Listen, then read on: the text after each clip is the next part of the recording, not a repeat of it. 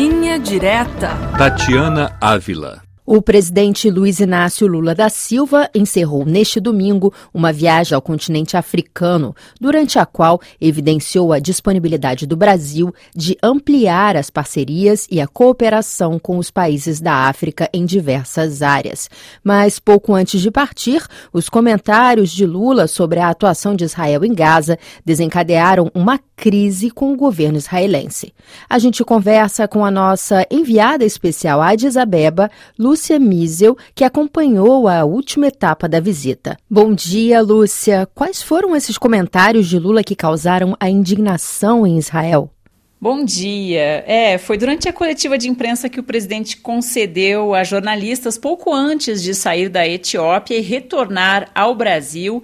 Eu questionei sobre a decisão do governo brasileiro de anunciar a entrega de uma nova ajuda para a Agência da ONU para os Refugiados Palestinos, que é suspeita de envolvimento entre funcionários da entidade e o grupo Hamas. Por essa razão, pelo menos 10 países ocidentais já decidiram suspender os aportes a este organismo. A União Europeia avalia se faz o mesmo. Vamos ouvir então o que Lula respondeu. Sabe o que está acontecendo na faixa de Gaza com o povo palestino? Não existe nenhum outro momento histórico. Aliás, existiu quando Hitler resolveu matar os judeus. A declaração enfureceu o primeiro-ministro de Israel, Benjamin Netanyahu, que declarou pelo X que os comentários eram vergonhosos e graves. O embaixador brasileiro em Tel Aviv, Frederico Meyer, foi inclusive chamado para dar explicações sobre o posicionamento do presidente Lula.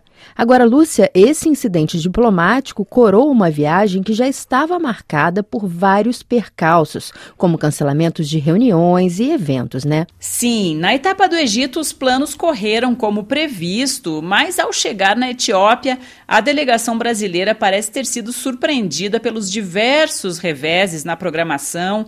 Oficialmente, os cancelamentos de reuniões bilaterais que o presidente teria à margem da cúpula africana aconteceram devido a problemas como o trânsito caótico no primeiro dia de evento, que teria deixado muitos dirigentes trancados no caminho, ou a realização de reuniões imprevistas que diziam respeito a questões internas da própria África, assim uma reunião extraordinária que foi convocada por Angola para debater o aumento da violência no leste da República Democrática do Congo, acabou resultando no esvaziamento generalizado de um evento da FAO sobre financiamento climático, no qual Lula deveria discursar.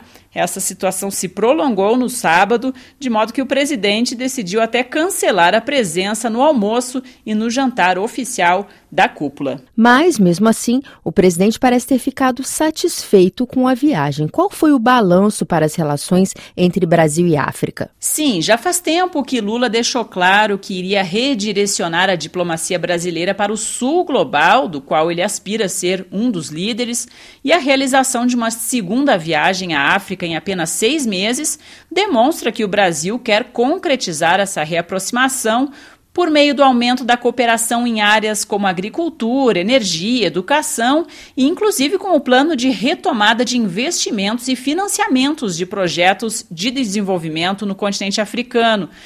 Mas a verdade é que, em termos de anúncios concretos sobre como implementar essa reaproximação, a viagem teve resultados bastante vagos. Eu conversei sobre isso com João Bosco Monte, presidente do Instituto Brasil-África, que estava em Addis Abeba. Não ter empresários numa reunião que é eminentemente política não é um grande pecado. O pecado é não aproveitar a oportunidade que nós temos para dizer e qual será a próxima iniciativa, qual será o próximo movimento. E eu entendo que, que é uma responsabilidade agora do governo brasileiro, olhando para o espaço que foi aberto durante a, a cúpula. Como isso pode acontecer? Isso é um esforço coletivo. E eu costumo dizer que a, a, diplomacia presidencial ela é importante, o presidente Lula sabe fazer isso muito bem é, e os empresários vão a reboque disso. Muito obrigada, Lúcia Miesel, enviada da RFI a Addis Abeba.